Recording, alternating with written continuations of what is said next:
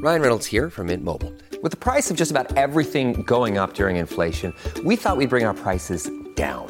So to help us, we brought in a reverse auctioneer, which is apparently a thing. Mint Mobile unlimited premium wireless. Ready to get 30, 30, bit to get 30, bit to get 20, 20, 20, bit to get 20, 20, bit to get 15, 15, 15, 15 just 15 bucks a month.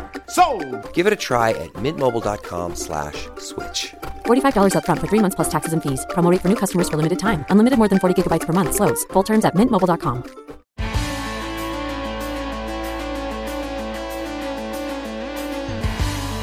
Pod Next. Pod Next.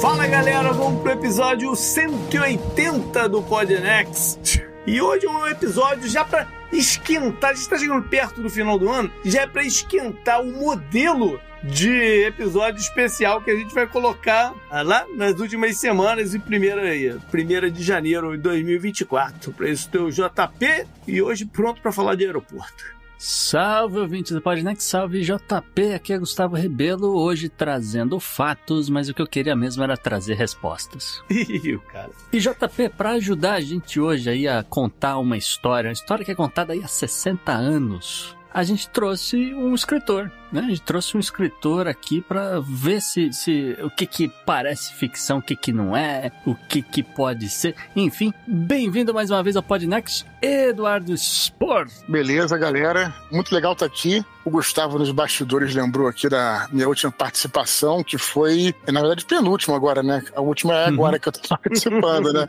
A anterior, que foi, a gente falou sobre Munique. Foi quase que uma, uma troca aí, né? Porque o JP teve no meu podcast do Desconstruindo falando sobre isso, e aí, aí vim aqui para falar sobre Munique. E aí tô muito feliz de estar de volta aí. Vamos ver o que que vai sair desse nosso papo aí. Bacana. Então, Gustavo, não vamos perder tempo não. Bora lá pro programa. Bora pro programa, JP. No Podnext dessa semana, nossos hosts receberam o escritor mundialmente famoso Eduardo Spohr para contar uma história que aconteceu há mais de 60 anos e que deixa lacunas abertas até hoje: o assassinato de John Kennedy. Entenda tudo o que aconteceu no dia 22 de novembro de 63. E para terminar, fiquem com as dicas da semana. E dica é uma coisa que não falta nesse episódio. Escuta para você entender. Assinantes do Podnext Confidencial ainda terão acesso a dados quanto à presença de estrangeiros no exército dos Estados Unidos. Uma iniciativa do Quênia aparece no Good Vibes e o Florida Man se dando mal pra variar. E aí, bora pro programa?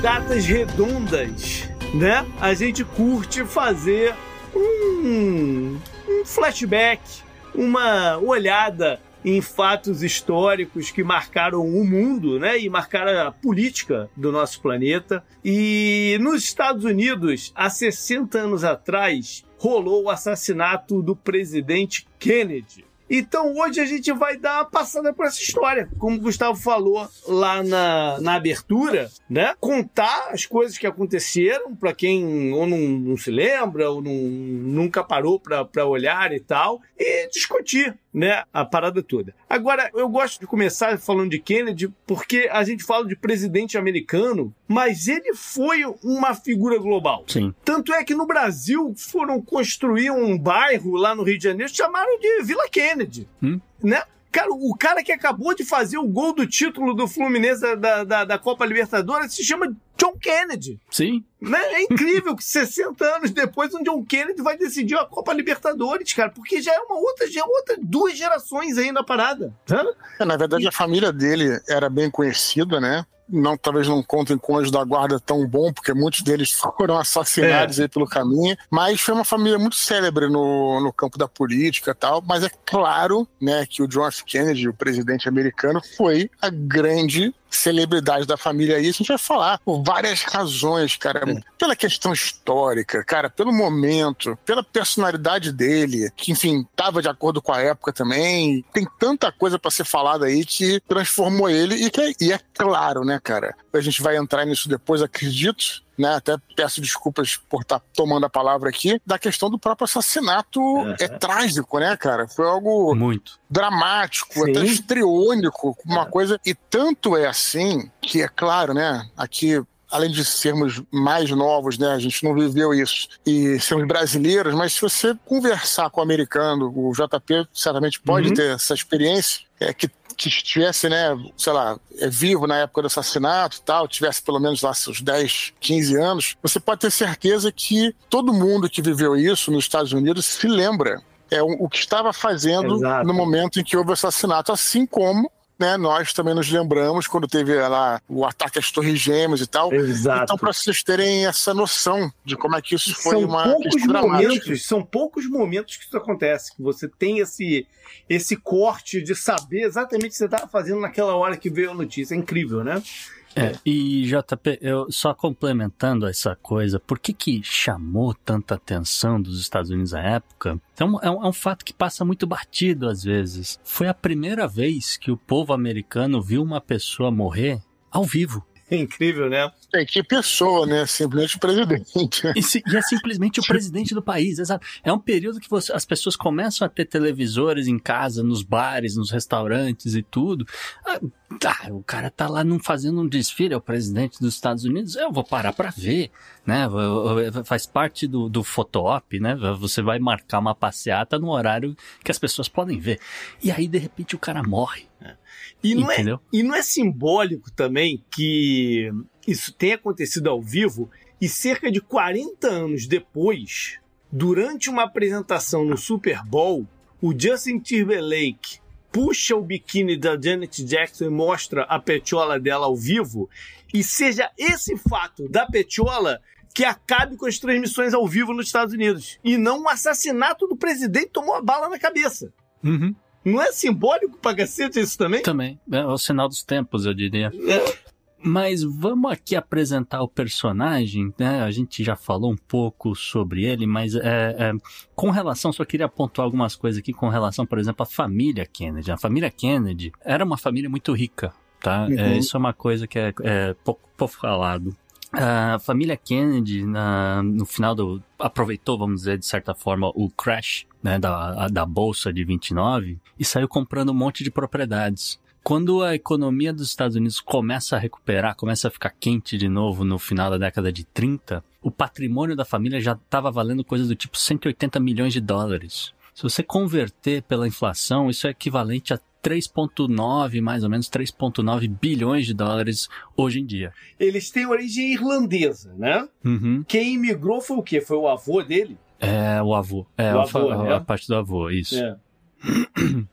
E tá, tudo bem, eram como, trabalhadores, aquela coisa, tá, classe média, não sei o quê. Mas, como eu falei, o, o, ele juntava dinheiro a vida inteira, juntou, começou a comprar apartamento, começou a comprar propriedades, enfim. Foi, é daí que sai o dinheiro deles. Mas como, como era uma família mais classe média, bem pé no chão nos Estados Unidos, o próprio John Kennedy acabou se alistando uh, na, na Marinha, tá? Uhum. Isso é um outro fato que, que às vezes passa batido, mas o, o, John Kennedy serviu, né, o presidente, serviu durante a Segunda Guerra Mundial. Não sei o quanto ele viu de batalha, tá bom? Então, é, eu lembro que há uns dois, três anos atrás, numa agenda histórica, eu trouxe um caso de que ele estava dentro de um, acho que era um submarino, lá na área das Filipinas, que foi atacado e só ele sobreviveu na parada.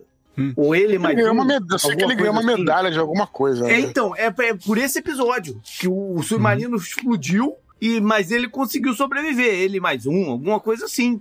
E aí ele volta para os Estados Unidos. Então a, a, passagem dele na guerra foi bem curta. Foi lá na, na área da Filip, das Filipinas, no, no, no Pacífico. Uhum. E, como a gente já falou, o cara era jovem, é, pros padrões da época considerado bonito, é, extremamente carismático. Enfim, é, é ele tinha essas, essas características, o discurso dele eram, eram muito interessantes. E com todos esses fatores juntos, assim, você sai candidato, né? Você sai candidato e ele, ele chega a ter alguma experiência antes de, de se tornar presidente, né? Ele se torna, por exemplo, senador pelo estado de Massachusetts, já tinha sido uh, congressista antes e tal e vai ganhando notoriedade dentro do Partido Democrata. Ele tem que enfrentar, ele tem a ingrata, de certa forma, na época, seria considerado a ingrata missão de enfrentar o Richard Nixon, né? O grande nome dentro do Partido Republicano, o governador da Califórnia, que botou o nome lá e falou: Eu vou ser presidente. E aí acontece uma, uma, uma coisa interessante uh, que foi o debate. Eu queria chamar atenção para o debate. Eu falei isso também recentemente numa outra agenda histórica, né? Sim. Que começava o, o, a, na eleição dele, que foi o primeiro debate televisivo, né? De, de, de campanha americana.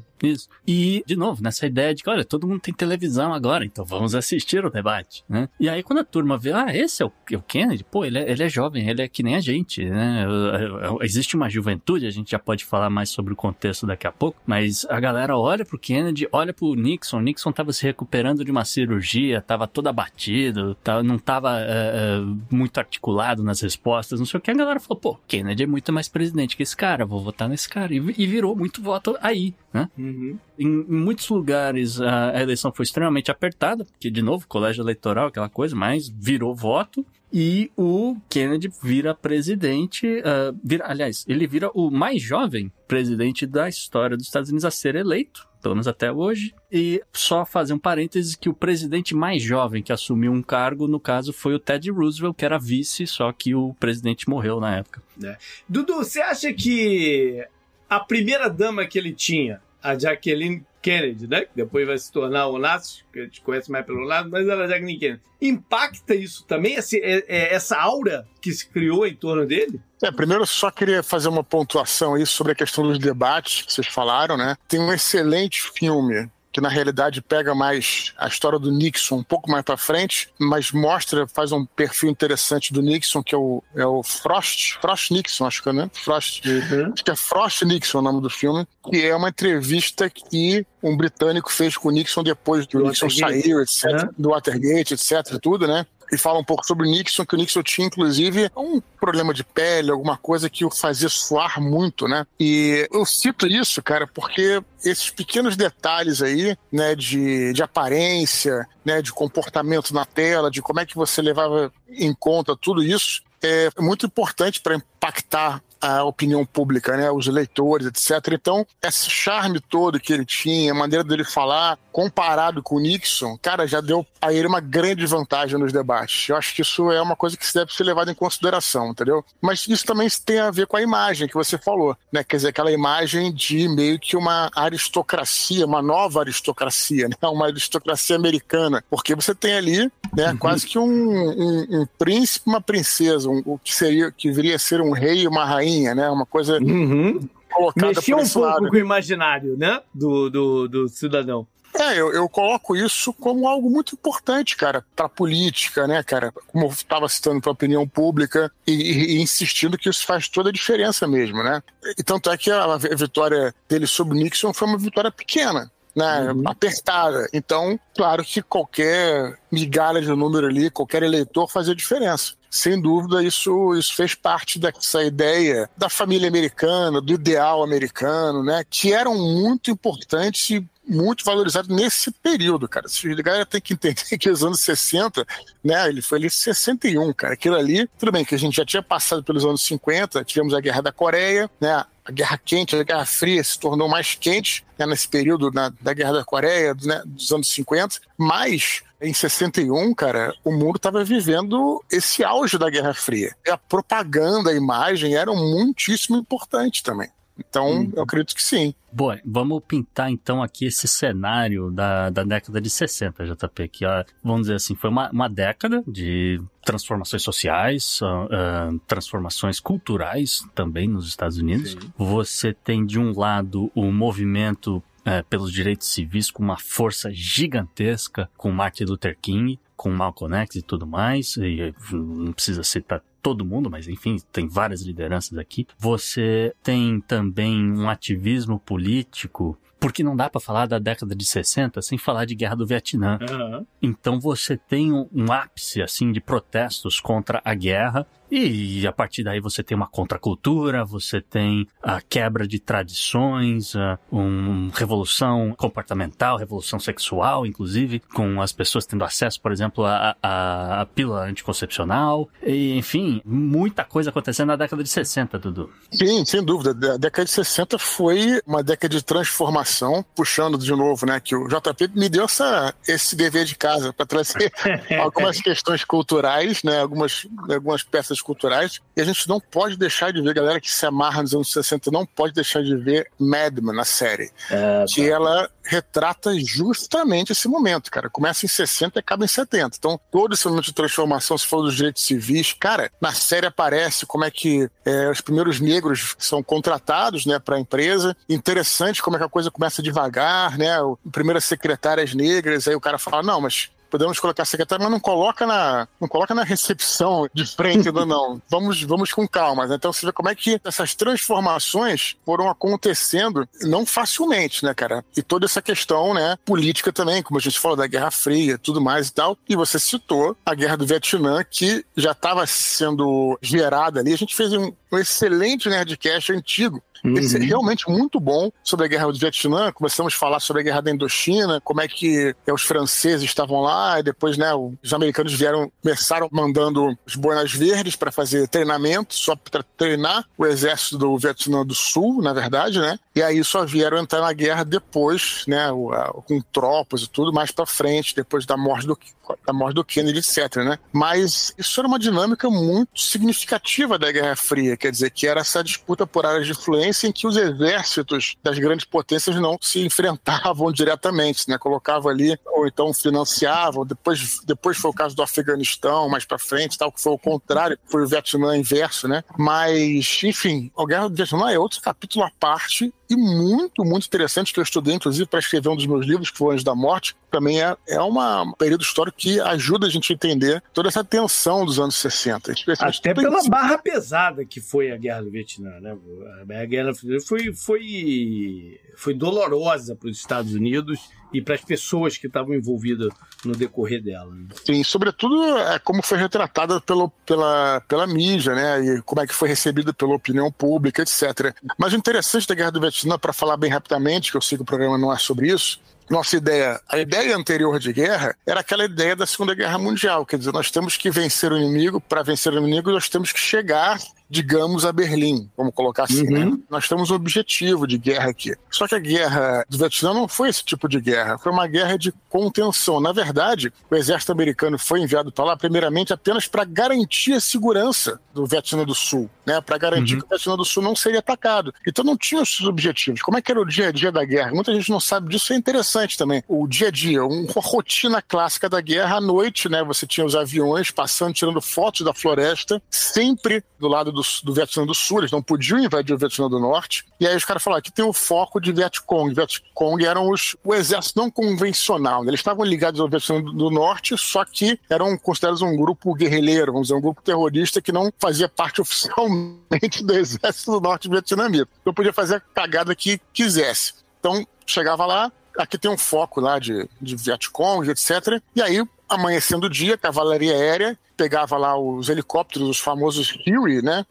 E iam até o local onde tem esse foco, né? De esse foco inimigo entrava e tentava destruir acampamento, destruir a casa-mata, etc, etc, tudo. Lembrando, sempre dentro do território do Vietnã do Sul. Não invadiam o norte. Isso que é interessante. E aí, claro, é, tinha essas batalhas, muitas vezes os caras fugiam para os túneis. Cara, muita gente morria, teve muito norte-vietnamita que morreu, muito americano que morreu, porém, esses números, né? Claro que teve muito garoto que morreu e tudo. E foi, é, não é que os números foram exagerados, não é isso, mas assim, os caras também mataram muito vietnamita. Então, mas na realidade você não tinha essa percepção de que era uma guerra que você iria chegar a uma vitória, cara. Sabe? Os caras estavam lá, e desciam, matavam uma porrada de gente, ainda continuava, o problema não resolvia, né? Então, foi isso, né? Foi uma guerra, e aí você teve, em janeiro de 68, a ofensiva do Tet, né? Que os, é, os Vietcongs invadiram é, até a embaixada americana, em Saigon, etc. É, invadiram uma base de Kushan, que era uma base que ficava lá no sul do, no sul do Vietnã do Sul, etc. Então foi um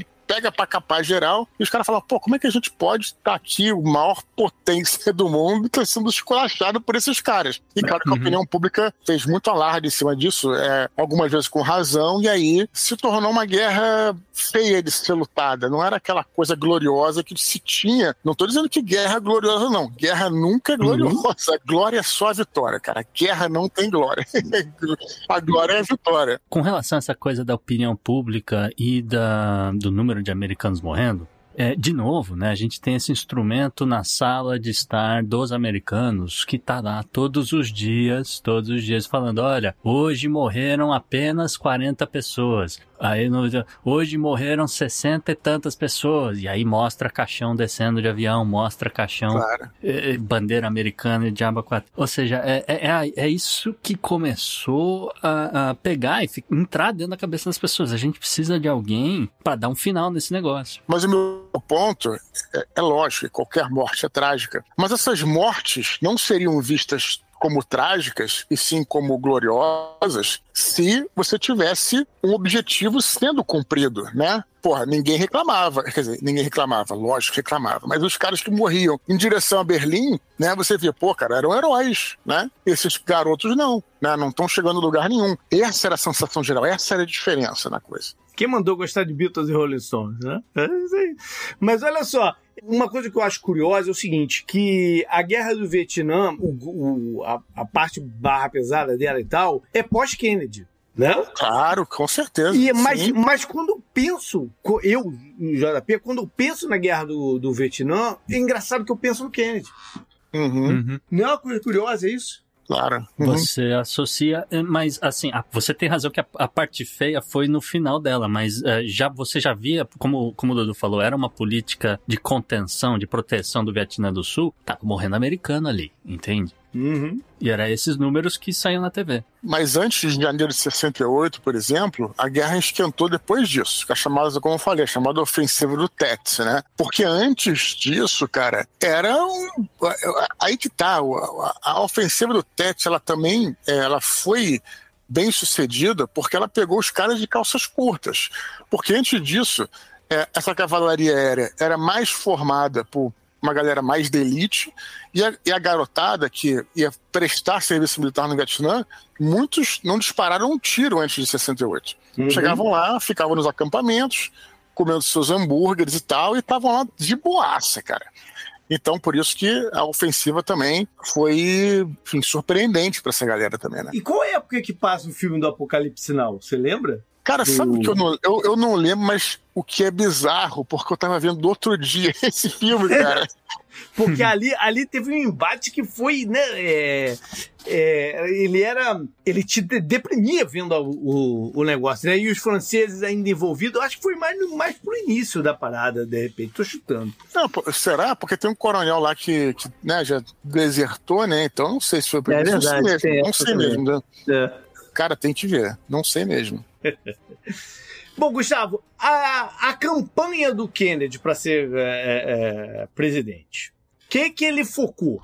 Isso, né? Porque, de novo, ele tinha que ser um contraponto ao Nixon, porque, de novo, a Califórnia, década de 60, pô, tá explodindo, tá todo mundo ficando rico, todo mundo quer ir pra Califórnia, todo mundo quer trabalhar em Hollywood, etc. Então, o que que o Kennedy faz, tá? Em primeiro lugar, ele abraça o movimento de direitos civis, JP, né? O Kennedy, ele tinha uma postura progressista, a gente pode dizer isso. Ele tinha uma postura progressista, uma coisa mais ao centro-esquerda, e ele estava comprometido com os direitos civis e com igualdade racial, tá? E ele também dá uma força pro movimento feminista aqui, tá? Só para não deixar de falar de- do movimento feminista. Mas, assim, ele fez algo que era até então que o, o Nixon não ia se meter com isso, entendeu? Então ele força a, mão do, do Partido Republicano, por exemplo, a se posicionar com relação a direitos civis. Ah, uma das coisas que ele faz que ficou extremamente emblemático foi o discurso da Nova Fronteira, Uhum. tá? A New Frontier, em inglês.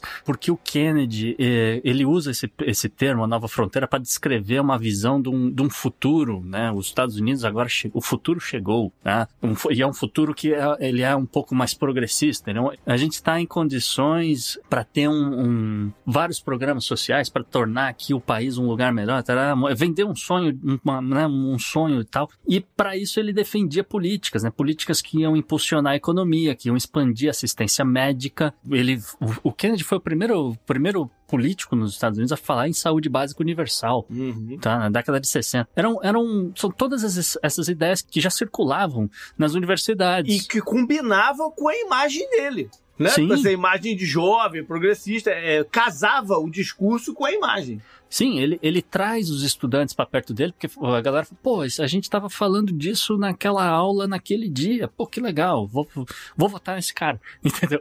Ele fala muito em avançar as conquistas científicas e tecnológicas, né? Por que, que a Nova Fronteira também, ele já estava pensando no, no programa Apollo, ele tá pensando que, olha, de repente a gente vai chegar na Lua, entendeu? Então ele, ele começa a colocar pilha nessa coisa da corrida espacial e, e, e assim por diante. Então, de novo, essa ideia de que o futuro chegou. Inclusive o discurso dele aí já presidente numa universidade aqui do Texas chamada Rice. Esse discurso está lá no Kennedy Space Center. Antes de uma atração você vê esse discurso numa tela, né? Foi televisionado. É do caramba, cara. É, arrepia o discurso do cara, entendeu? Uhum. É, só pra terminar de pontuar aqui a campanha dele, ele também é, é, não, não, não adiantava você só abraçar a ala mais jovem do, do país, Claro. né? Então ele, ele acena para as outras, né, os, os outras demografias. Então ele fala, por exemplo, em corte de impostos né, para estimular a economia, apesar de que a economia né, que ele estava propondo era uma coisa ah, mais de origem keynesiana. E ele fala também numa aliança para o progresso, isso também era bastante interessante, porque isso aqui acaba afetando a América Latina.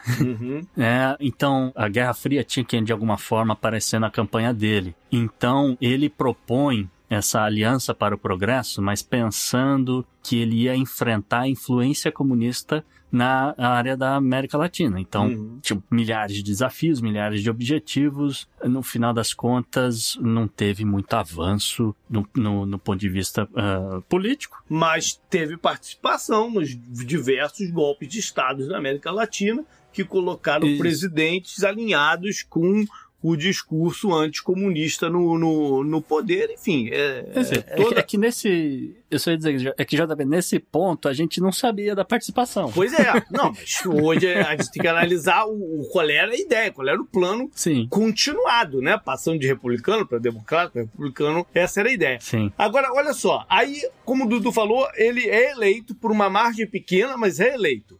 Vamos botar Uhum. na timeline, quando que ele assume a presidência? Não, ele, ele assume a, pre- a presidência em 61, né, então ele vai governar de 61 a 63. E logo no primeiro ano ele tem um desafio de política externa inacreditável, né?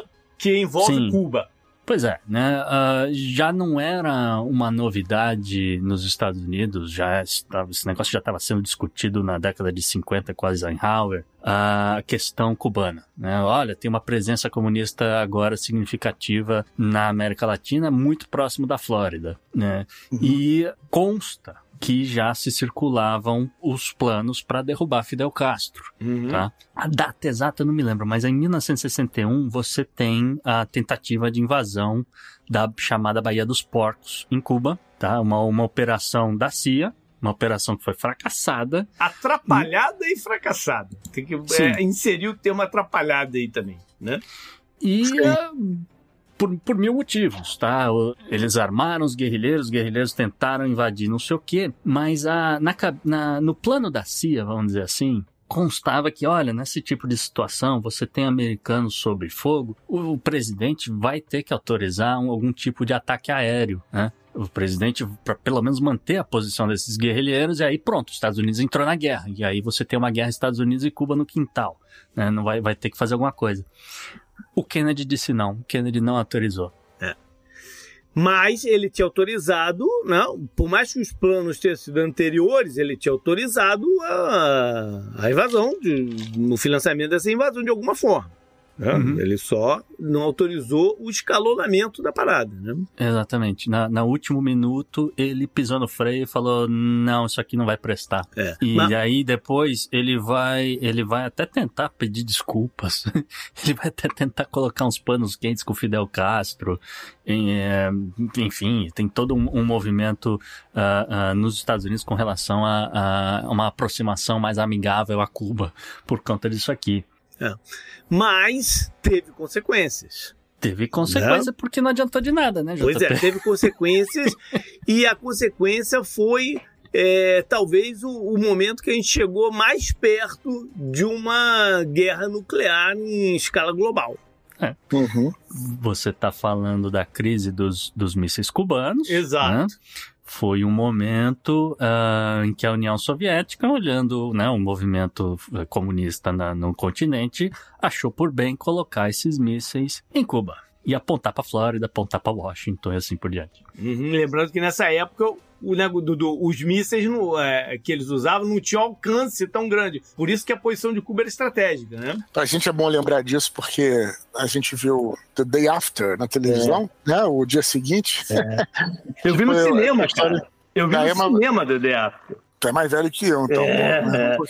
Eu só vi quando passou na Globo, um pouco, alguns anos depois, né? De delay. É, não, mas é porque, porque eu tô falando Day After, por que eu tô falando disso? Porque é, é a história de uma guerra nuclear que aconteceria nos anos 80, e eu lembro muito claramente de que nos anos 80 é, nós já tínhamos mísseis balísticos Uhum. intercontinentais. Então, aparecia lá o, numa cena do filme, apareciam os caras saindo dos mísseis lá dos silos, ficavam lá na- nas fazendas e tal, e um professor da, de universidade falando: olha, daqui a, sei lá, meia hora vai chegar em Moscou, etc. Né? E essa é a grande questão. Só que naquela época, você não tinha essa tecnologia ainda, que foi sendo. Foi uma tecnologia que foi escalonando muito rapidamente, né? Uhum. É, se a gente entrar nisso também é outro programa, a gente já fala do Von Braun, né, que foi trazido da, da Alemanha para ser um dos caras que construiu os foguetes americanos e por aí vai. Mas assim, então, mas nessa época você ainda não tinha esses foguetes cruzavam continentes, você tinha que colocar próximo, né, da, da, da onde você queria é, acertar e teve essa, essa, essa crise dos mísseis, né? Outro filme excelente, Sete Dias que Abalaram o Mundo, acho que é isso, né? Esse mostra, é, esse mostra a tensão da parada, né? tensão da parada e como é que a coisa, cara, isso é muito, muito louco, né? Foi por um fio, né, cara? Tipo assim, porra, uma hora que o cara, pô, poderia dar ordem e aí começou a mexer na, na cerca lá, o cara falou, ah, são os comunistas invadindo, na realidade era um, era um bicho tava lá. Você sentiu cara de um, por um fio, você tá entendendo, cara? O negócio foi, foi esse momento que vocês citaram, né? Que a gente chegou mais próximo e também era um momento de tensão, um momento de Guerra Fria em que a tensão tava muito, muito acentuada, né? Não. E aí teve isso, né? E aí ficou, bom, você vai tirar, tirar os mísseis, não vai? E aí entrou em, em jogo uma diplomacia daquelas, né? E aí, finalmente, o- a questão foi resolvida sem, sem guerra, né? Sobre, o, sobre os mísseis balísticos intercontinentais, tem um outro docu- filme documentário também muito interessante que é Superman 3. Lembra? Que ele, que ele vai e evita que o míssil chega lá em Nova York. né? Cara, não fala desse filme, cara. Superman, excelente, excelente, um e dois. Sim. Só abrindo um parênteses aqui, que foram inclusive feitos junto, né? Uhum. E com, com o Mário Puzo como um dos roteiristas. Cara, realmente, o Superman 1 e 2 são filmes muito bons. Ele chega no 3, cara, é uma galhofa que eu não vou nem entrar aqui, porque é, é- é triste, cara, é triste. Aí, aí 4, então, tem um homem radioativo. Aí, Aí já tem é, Richard Pryor na parada também, né, pra- pra fazer aquele humor escancarado e tal. Exatamente. Mas, Gustavo, vamos voltar à parte interna americana. Como é que foi a atuação dele aqui no- na política interna e como é que o povo o enxergava? Então, JP, vou trazer aqui mais alguns fatos, né? Então, com relação à educação, por exemplo, o Kennedy, ele defendeu, né, o fortalecimento dessa educação técnica e profissional. Ele propôs várias ah, legislações para ampliar os programas de, de treinamento vocacional, tá? Isso foi ah, muito importante porque ah, preparou uma, uma gama da população que não tinha tanto dinheiro para estudar nas, nas faculdades mais caras, mas, pô, tá aí, ó, tem um emprego legal para você, pode ter uma vida legal. Na época o salário valia a pena, né? Hoje em dia, com, com a moeda que não tá valendo nada, já, já é um negócio para você pensar duas vezes. Dependendo da área, claro. E com relação à Guerra Fria, né, já que a gente ainda está citando esse, esse assunto, Uh, o, o, Kennedy ele, ele, acabou enfatizando a importância da, da educação, vamos dizer, no ensino fundamental, etc., para fins de segurança nacional, tá? Então ele vai lançar o Programa Nacional de Educação para Defesa e Segurança, pensando em melhorar a educação em ciências e línguas estrangeiras, porque a partir do momento que você tivesse um ensino de língua estrangeira nas escolas, essas crianças eventualmente iam se tornar adultos que iam poder aí conversar com pessoas em outros países e colocar, olha, no meu país é diferente, a gente é capitalista, a gente é isso, a gente faz,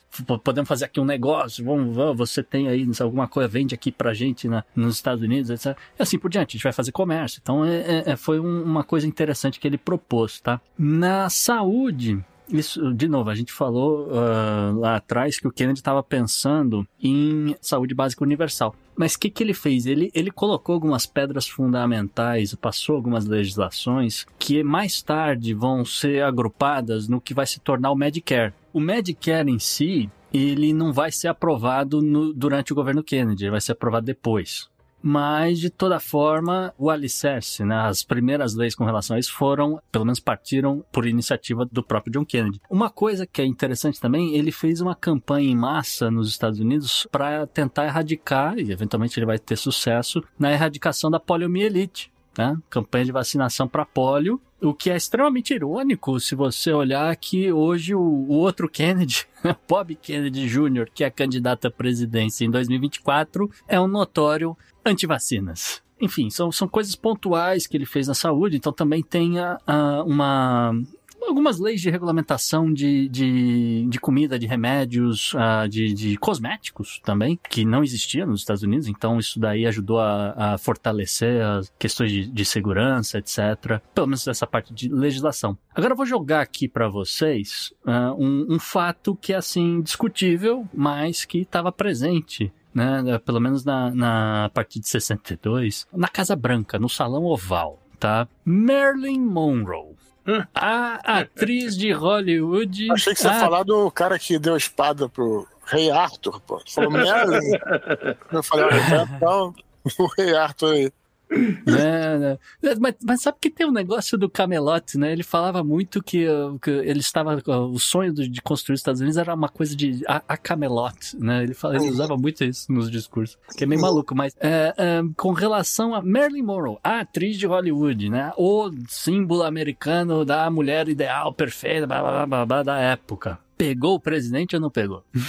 Cara, eu, eu, sei lá, a gente não dá pra acusar sem saber, né? Cara, mas é possível, né? O interessante da Marilyn Monroe, só também abrindo. Não vou dizer nem. Eu acho que até não é abrindo parênteses, mas eu acho interessante falar porque ela é um ícone dessa época, né?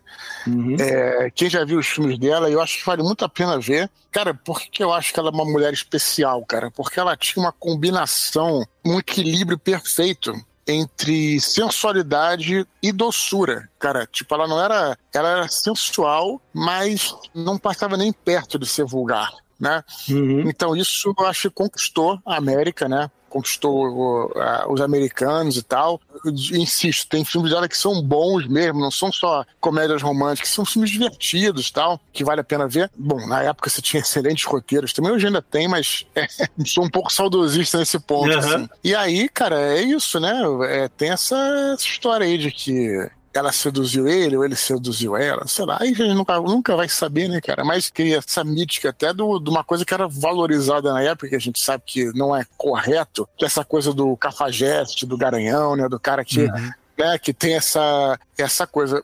Volto a citar o Madman, né, que tem um personagem principal, que é o Don Draper, uhum.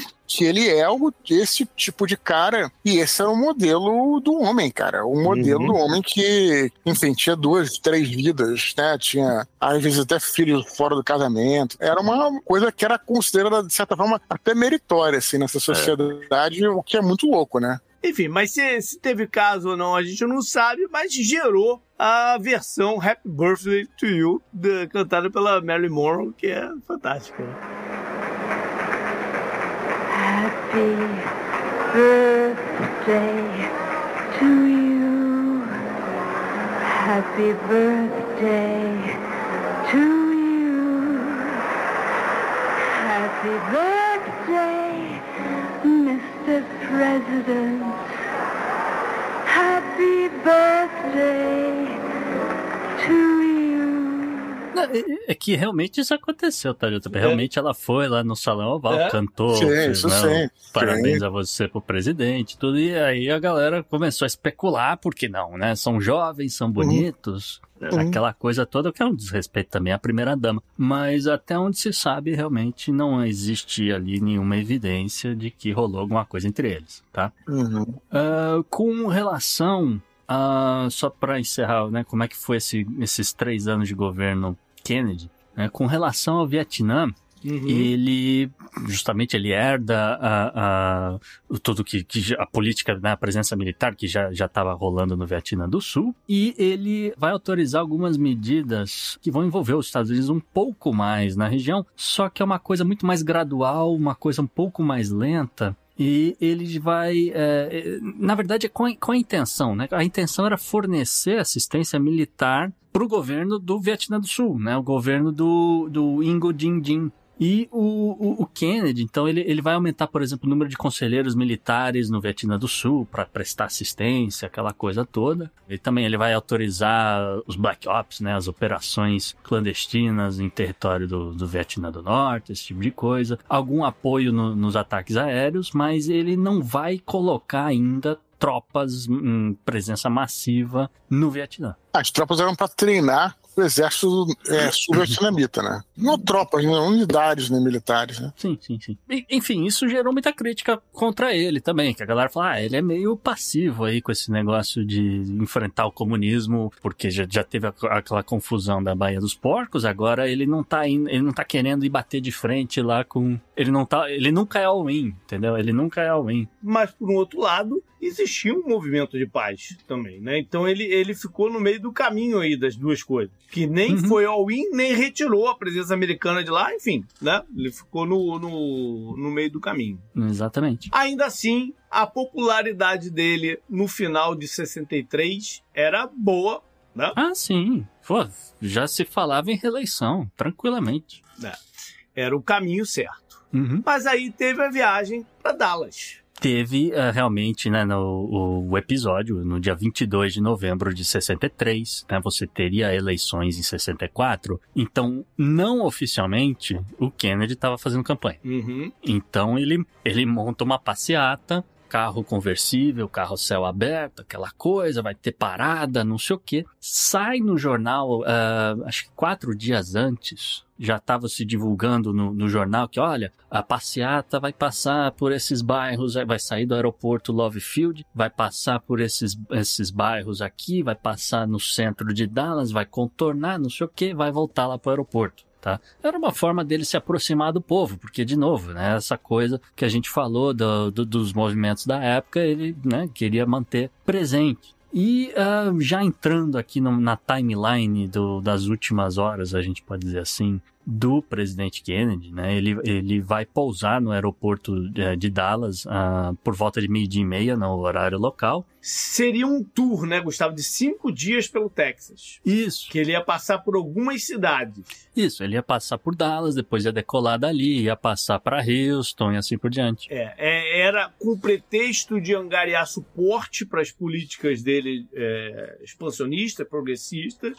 Né? Ele ia para um estado conservador. Por que, que ele estava fazendo campanha no Texas? Ah. Porque nessa época o Texas ainda vota democrata. Não, vota democrata, mas tá, isso é uma coisa muito interessante. Porque nem sempre, durante a história, você pode correlacionar democratas com progressismo e republicanos com conservadorismo. Isso há, isso há, uma, há uma interseção aí pós-direitos civis, entendeu? Nessa época, ser democrata não queria dizer que você era progressista. Aí, aí isso é uma coisa interessante. Vamos lembrar que os democratas eram a facção da guerra civil que era a favor da, da, escra- da, da Exato. escravidão, né? Exato, exato. Então essa interseção, esse, esse mudar das coisas é pós todas as conquistas da, da sociedade civil, Uhum. década de 60, 70. Ele foi lá para ganhar apoio para esse tipo de política progressista. Né? Por isso, por isso a passeata, por isso o carro aberto. Porque um presidente vai numa cidade por um outro motivo qualquer,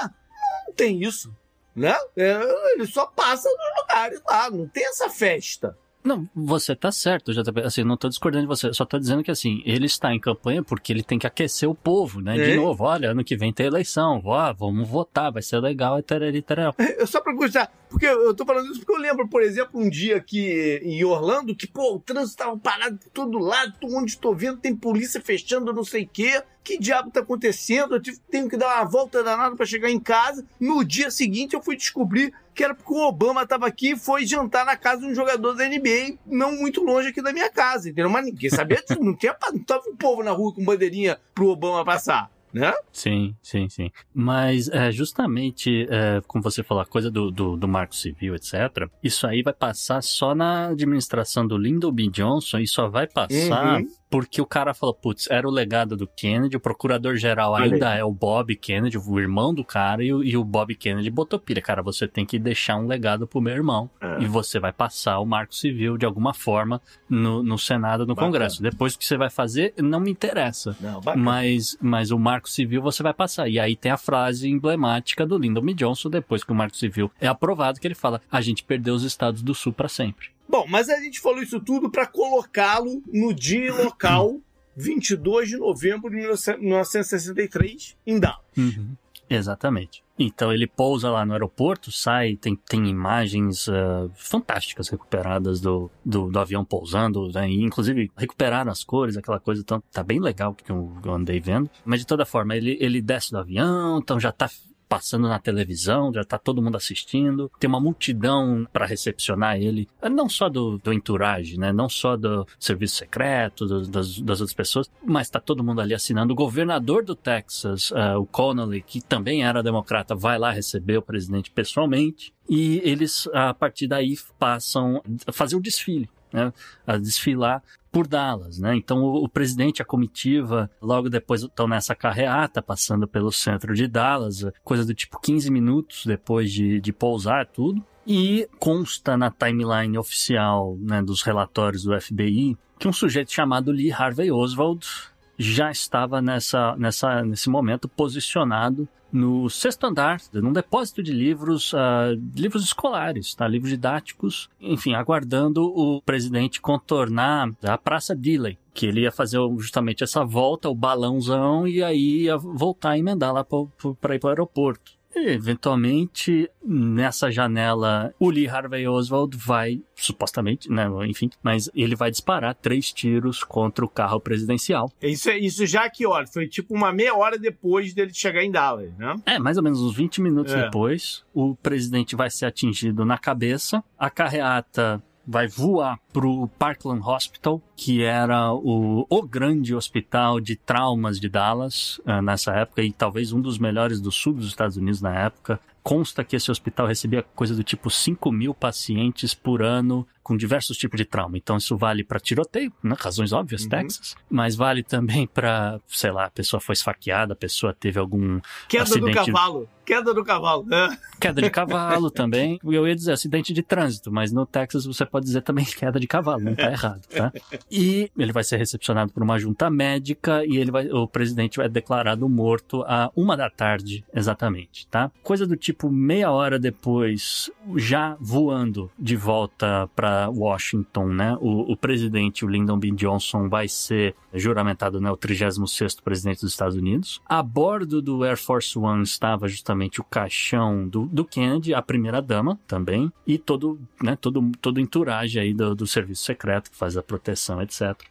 Então, assim, horas depois, né? O, o- avião partiu, né? Já tá os Estados Unidos inteiro que estava acompanhando a situação já em prantos. O avião estava indo para Washington. Cerca de, assim, umas, umas cinco horas depois, mais ou menos, o Lee Harvey Oswald vai ser preso num cinema de Dallas, onde supostamente ele estaria se escondendo. E aonde ele teria sido identificado como o grande suspeito do assassinato. Às 11 da noite, o agente da polícia chamado JT Tippit, ele vai ser morto a tiros pelo Oswald, supostamente o Oswald tentou fugir dali. Cinco minutos depois que o agente da polícia é morto, Lee Harvey Oswald vai ser preso e vai ser levado oficialmente para uma delegacia e ser justamente acusado, né, fichado, etc., pelo assassinato do presidente Kennedy. Tá? Uma hora da manhã ele é condenado por júri público, duas da manhã ele é assassinado na, na, na cadeia. O, o, o que eu tô brincando aqui é porque foi uma velocidade, uma velocidade para se concluir o caso impressionante, né?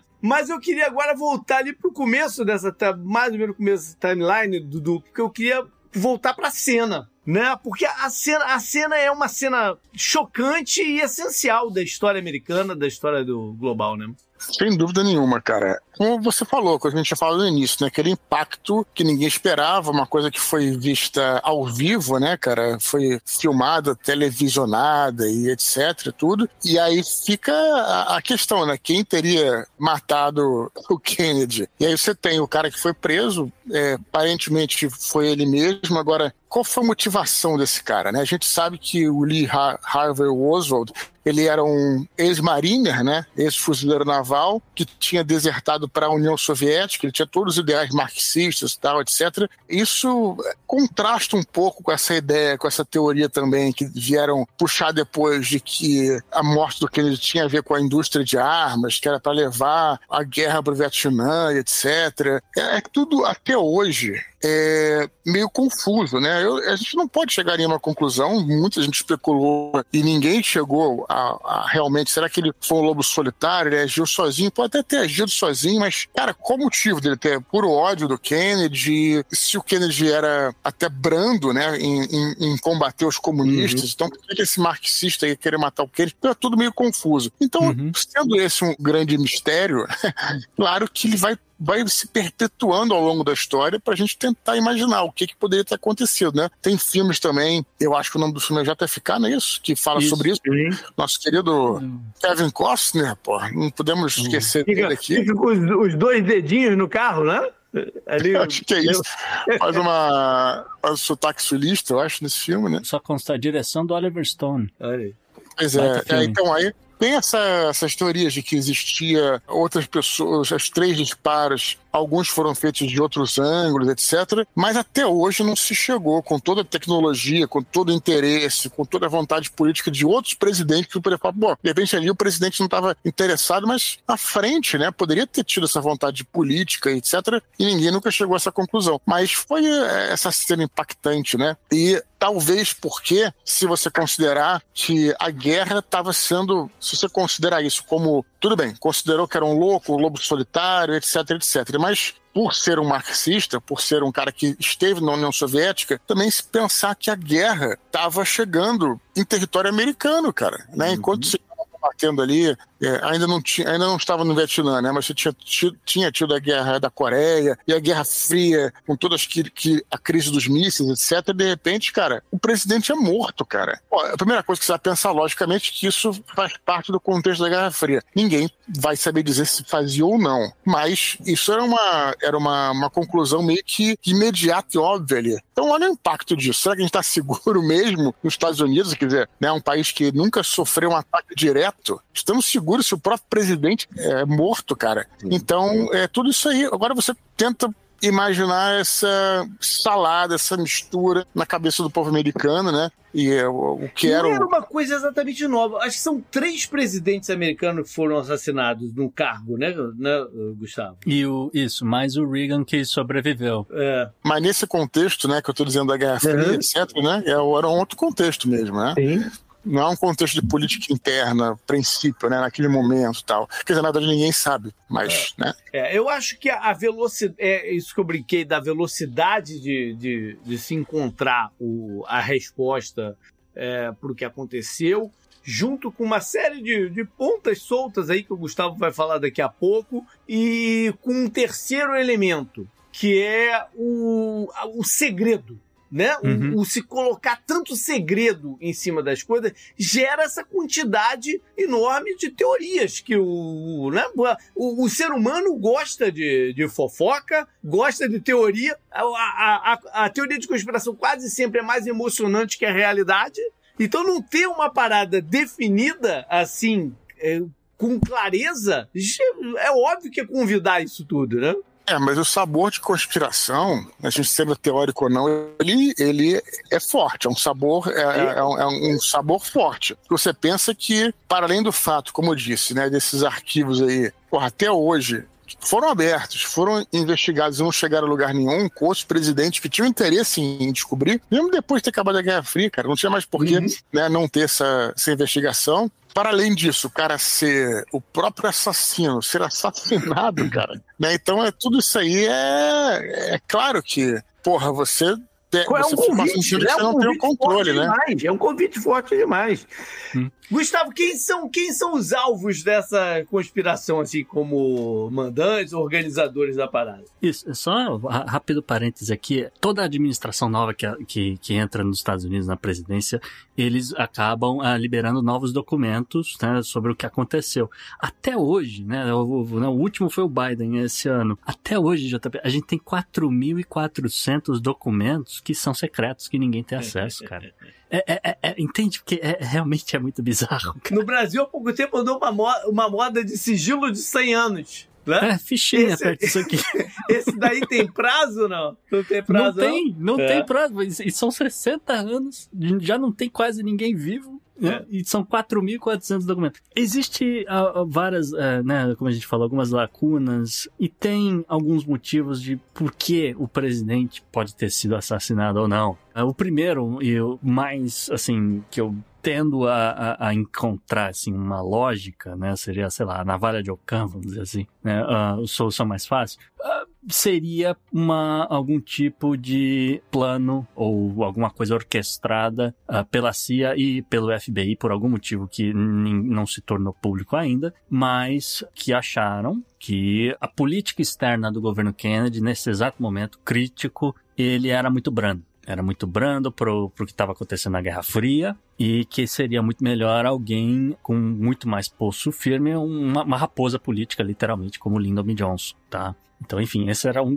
um, um dos motivos que, ou pelo menos uma das coisas que, assim, circulam que as pessoas imaginam. Tem um segundo que é um pouco mais curioso, mas não deixa de ser, que é a presença do crime organizado, da máfia nos Estados Unidos, porque, voltando lá atrás, né, o, o irmão do presidente, o Bob Kennedy, ele vai se tornar procurador-geral dos Estados Unidos. E uma das coisas que ele faz é tentar desmantelar o crime organizado. E uma das coisas que ele faz para isso é passar o chamado RICO Act aqui nos Estados Unidos, que é, ele não é uma formação de quadrilha, mas ele era um crime de estelionato. E a ideia deles é que assim, existe uma quadrilha, você não precisa saber quem é o líder, quem é o capanga, quem não é. Todos eles estão envolvidos no crime. Se nenhum deles confessar ou se não te apresentarem provas convincentes, vai todo mundo preso, entendeu? E esse é um dos negócios que, que acabou sendo usado para você pegar outros grandes mafiosos nos Estados Unidos e está sendo usado agora contra o presidente Trump na Geórgia Uhum. tá? Só para pontuar isso. Então tem essa coisa, seria a máfia se vingando de alguma forma por essa perseguição toda, né? Tem a conspiração cubana, né? Porque afinal de contas essa, as- você foi lá tentar pegar o nosso líder, de repente a gente pode ter ido aí no, no seu quintal tentar pegar o seu líder. Segundo, né, dizem a, a pegar o líder cubano foram diversas tentativas, né? Não foi, um, não foi isso. só o, o, o Baía de Pó. Exatamente. E tem uma teoria que seriam ah, pessoas da extrema direita, tá? Seriam pessoas da extrema direita nos Estados Unidos, descontentes com os avanços do marco civil, dessa, dessa coisa do, do, do movimento pelos direitos civis das minorias nos Estados Unidos, JP. Essa até seria uma hipótese que justifique esse sigilo todo. Sim.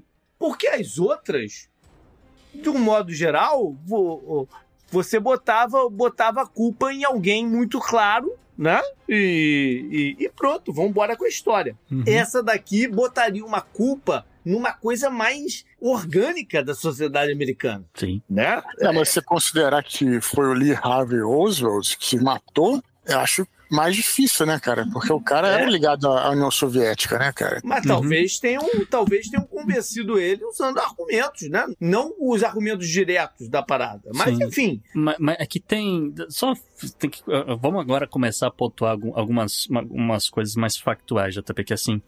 O Lee Harvey Oswald, em algum determinado momento. Pode não ter sido ele também, né? Tem essa É. história também, né? Aí já é outra, É. já é outra É. coisa. Exatamente.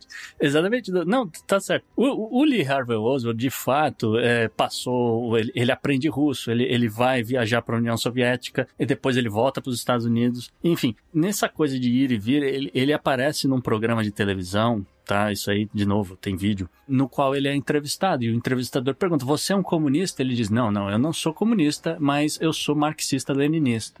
E aparentemente, a partir desse negócio, teve toda aí uma propaganda por parte do Departamento de Justiça dos Estados Unidos de pintar o cara como comunista. Ah, né? Mas enfim, há controvérsia se era. Ah, mas se ele for para se ele for para União Soviética, né, cara?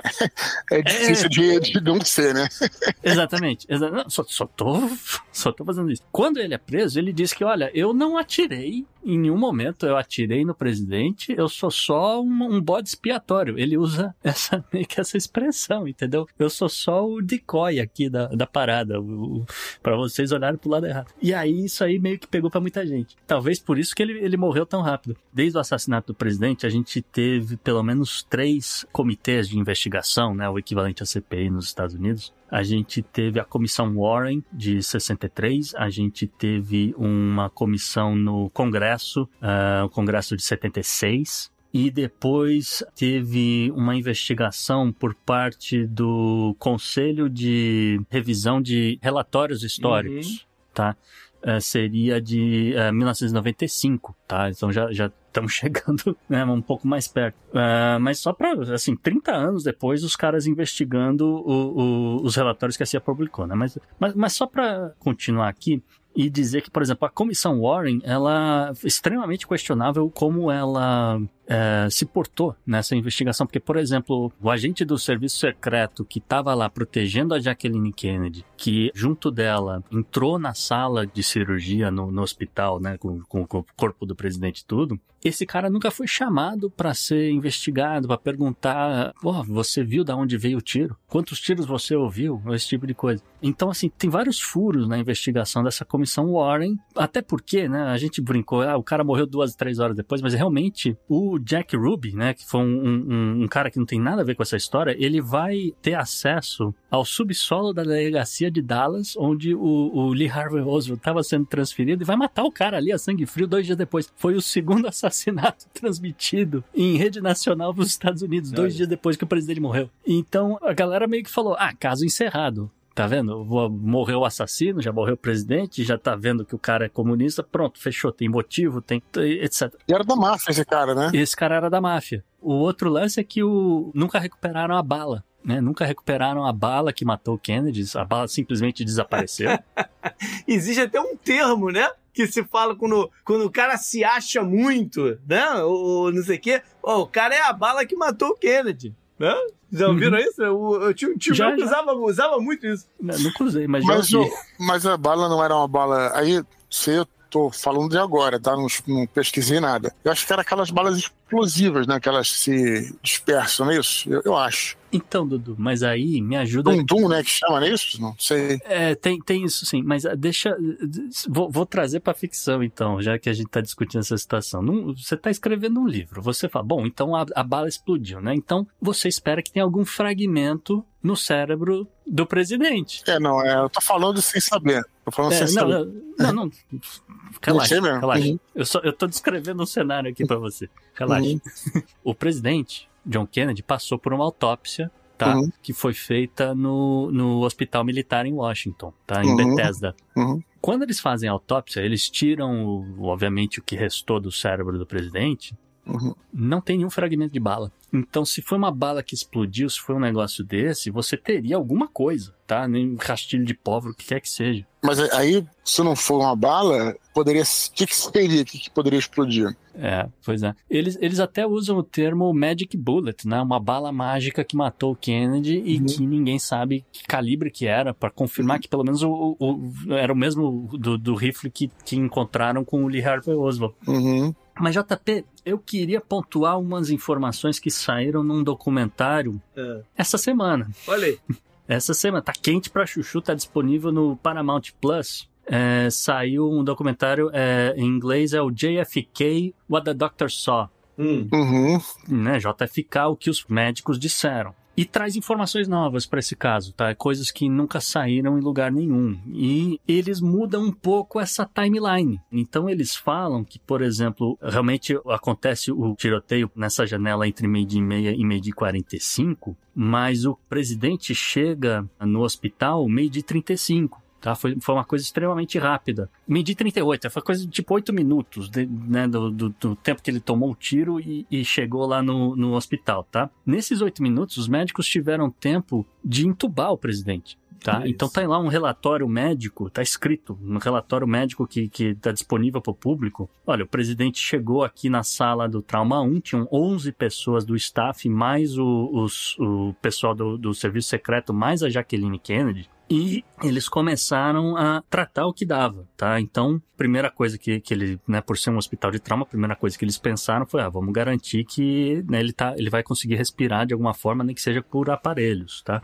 Quando eles vão fazer a traqueostomia, eles notam um buraco de bala no pescoço do presidente, assim, meio que no, no colarinho, vamos dizer, né? Que seria ali no nó da gravata. Se vocês imaginarem, o nó da gravata tinha ali um furinho. Um furinho assim do tamanho de, um- uma moedinha aí de 20 centavos, não é? 25 centavos, eu nem sei se existem essas moedas, mas é, é, é, o tamanho é mais ou menos esse. E ao mesmo tempo que todo mundo notou que estava faltando um pedaço do crânio do presidente na parte de trás da cabeça. O médico do hospital que estava fazendo o relatório, escrevendo tudo que estava acontecendo ali, o cara coloca. A gente acredita que a bala entrou pelo pescoço do presidente e saiu pela têmpora, né, a parte de trás.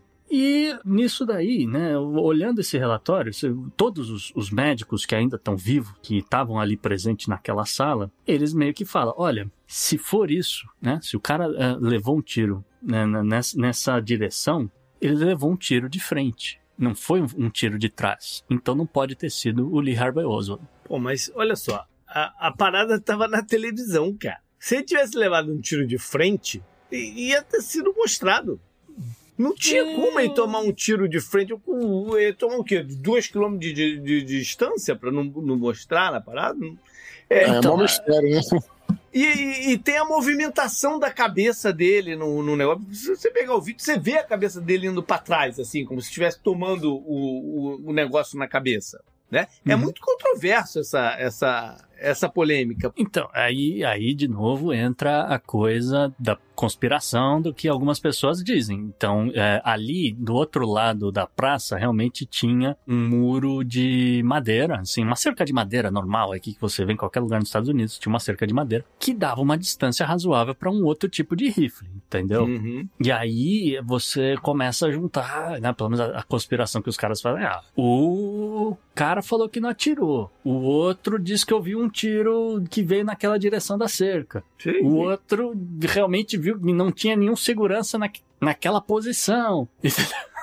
E o médico escreve à mão no relatório: olha. Eu, eu trabalho com trauma, eu recebo 5 mil pacientes por ano.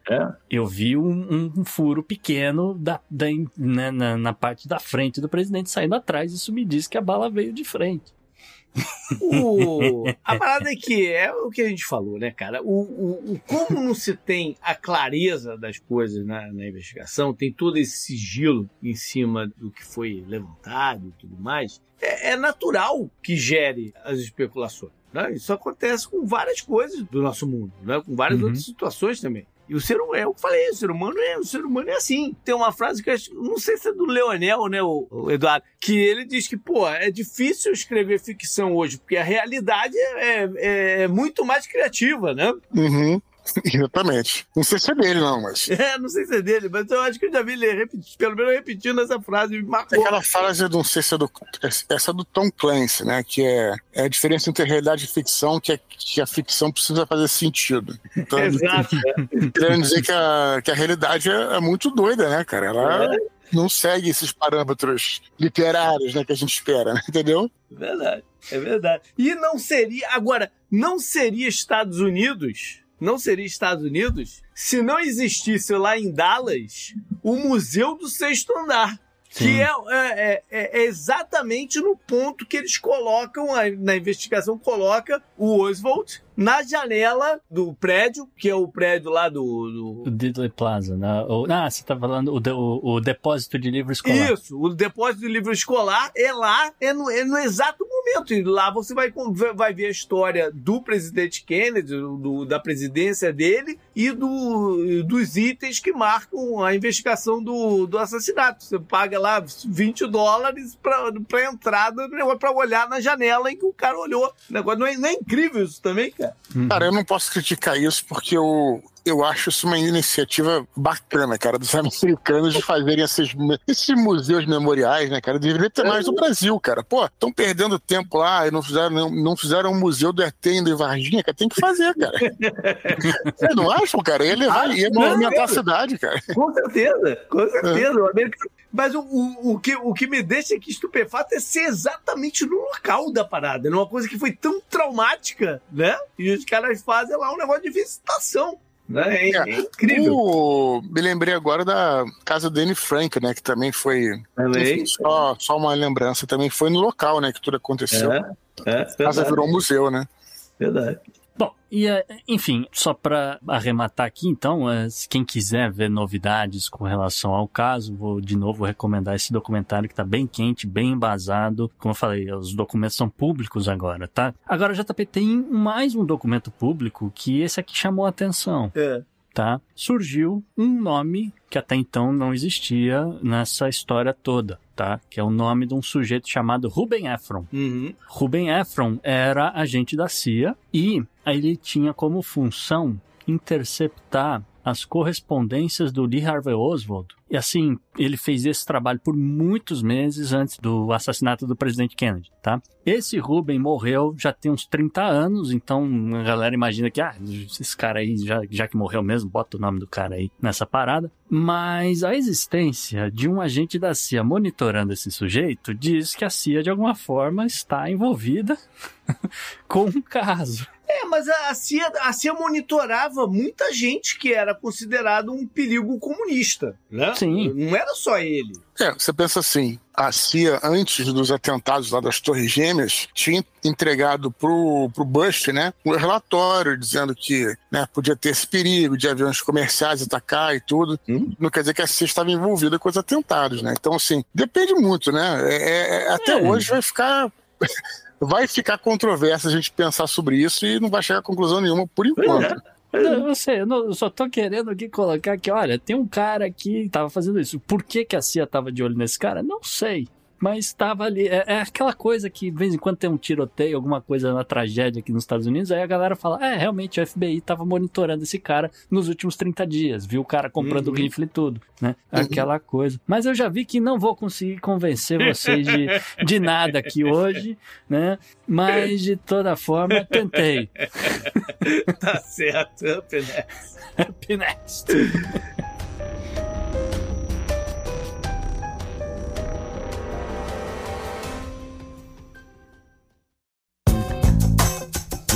Esse eu recomendo pra você.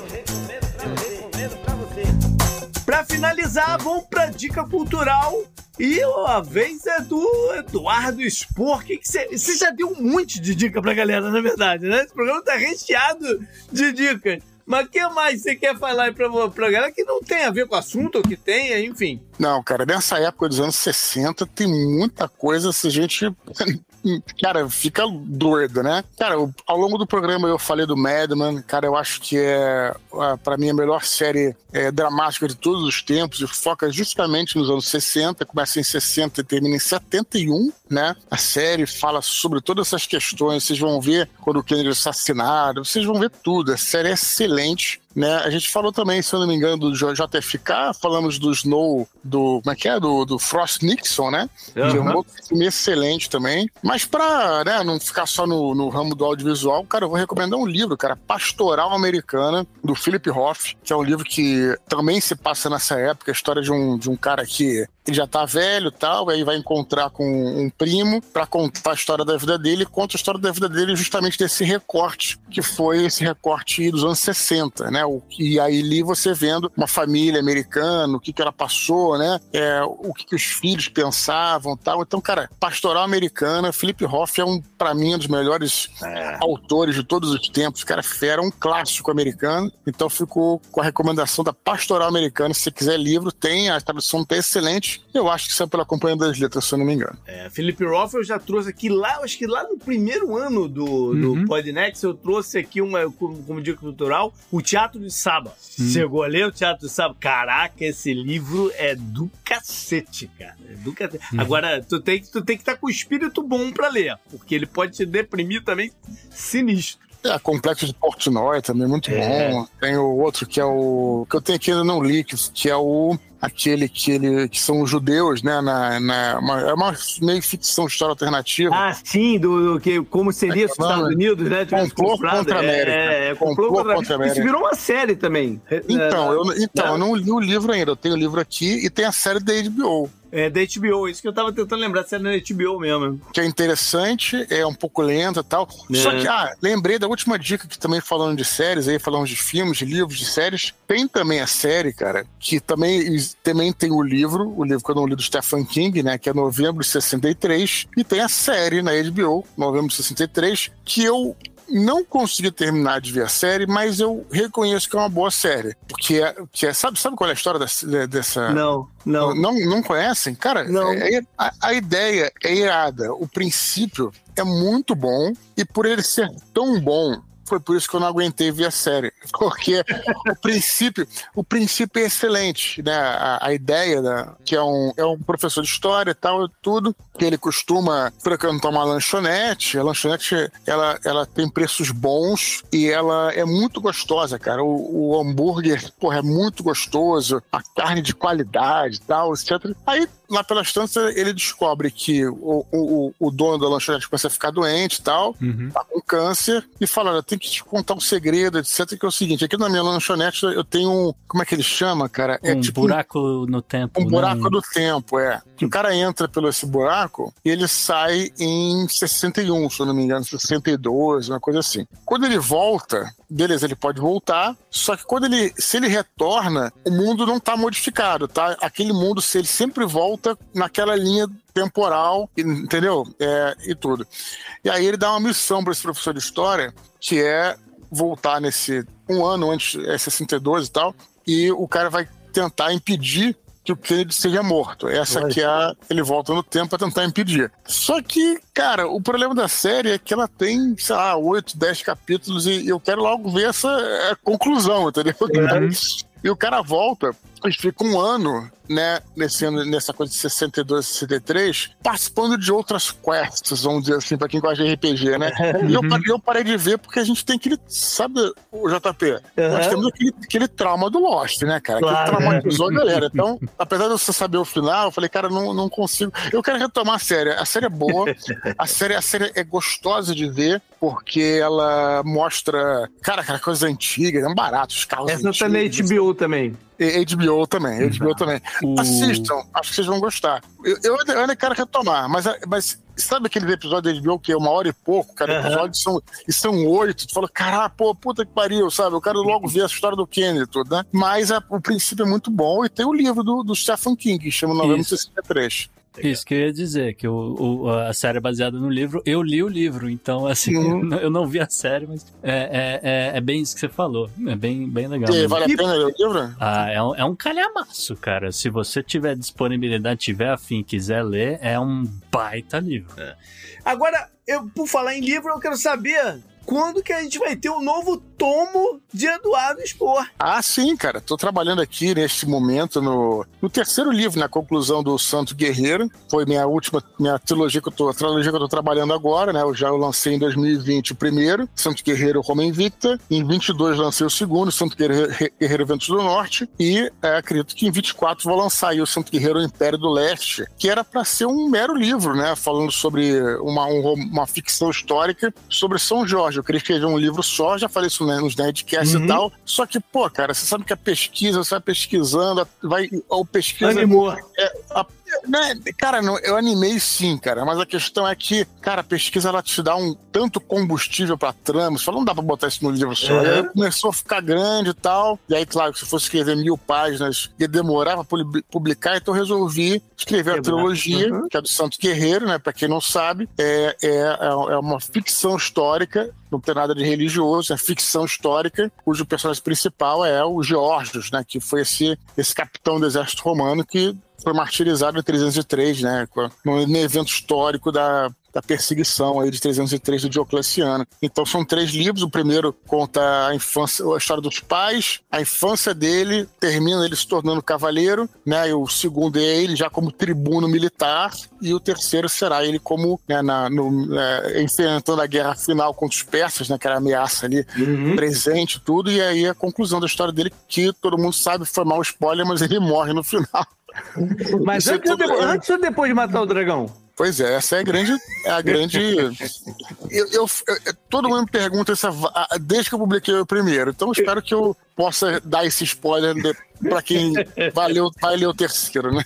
É, cara, eu lembro que quando eu fui pro, pro Rio, é, eu não sei agora que mês que foi, mas você, enfim, deve ter sido um pouco depois do lançamento do, do primeiro, do, do, do Santo Guerreiro. Cara, as livrarias do Rio eram só com parada do, do, livro, cara. De pôster pra que parede. Foi, foi incrível, foi muito maneiro de ver. Cara, é, o, é um santo muito querido, né? No Rio, especialmente, né? Mas no Brasil inteiro, o Brasil inteiro. É o padroeiro não oficial do Rio, né? Até São Sebastião, mas São, São Jorge, cara, a festa de São Jorge é muito frequentada, tudo, etc. E, cara, aí você imagina, porra, a imagem que a gente tem, e a gente tem que fazer isso com respeito, porque a galera tem aquela imagem, né? E tudo bem, venera a imagem, mas a imagem é uma imagem não tão correta historicamente. Que você pensa no São Jorge, você pensa no, no cavaleiro medieval, né? Sim. Porra, É.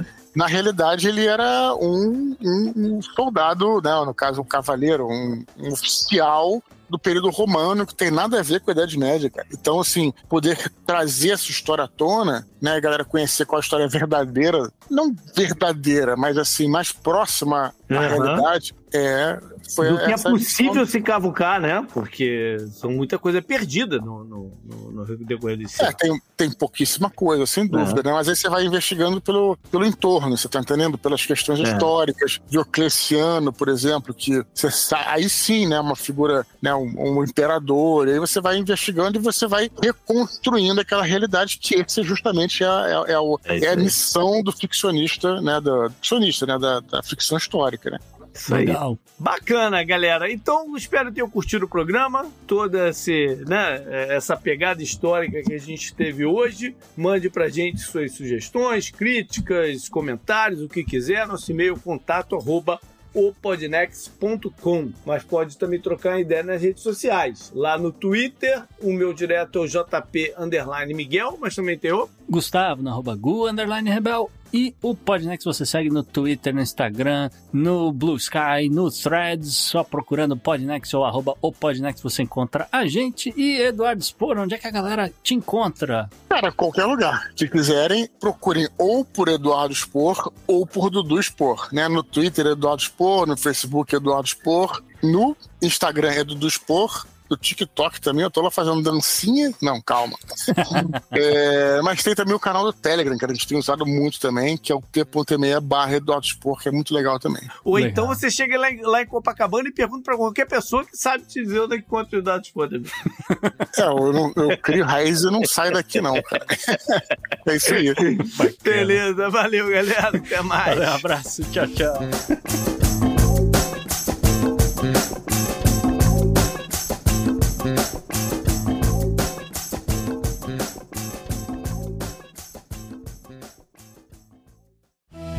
Este episódio foi editado por Atelas, soluções em áudio para podcasts.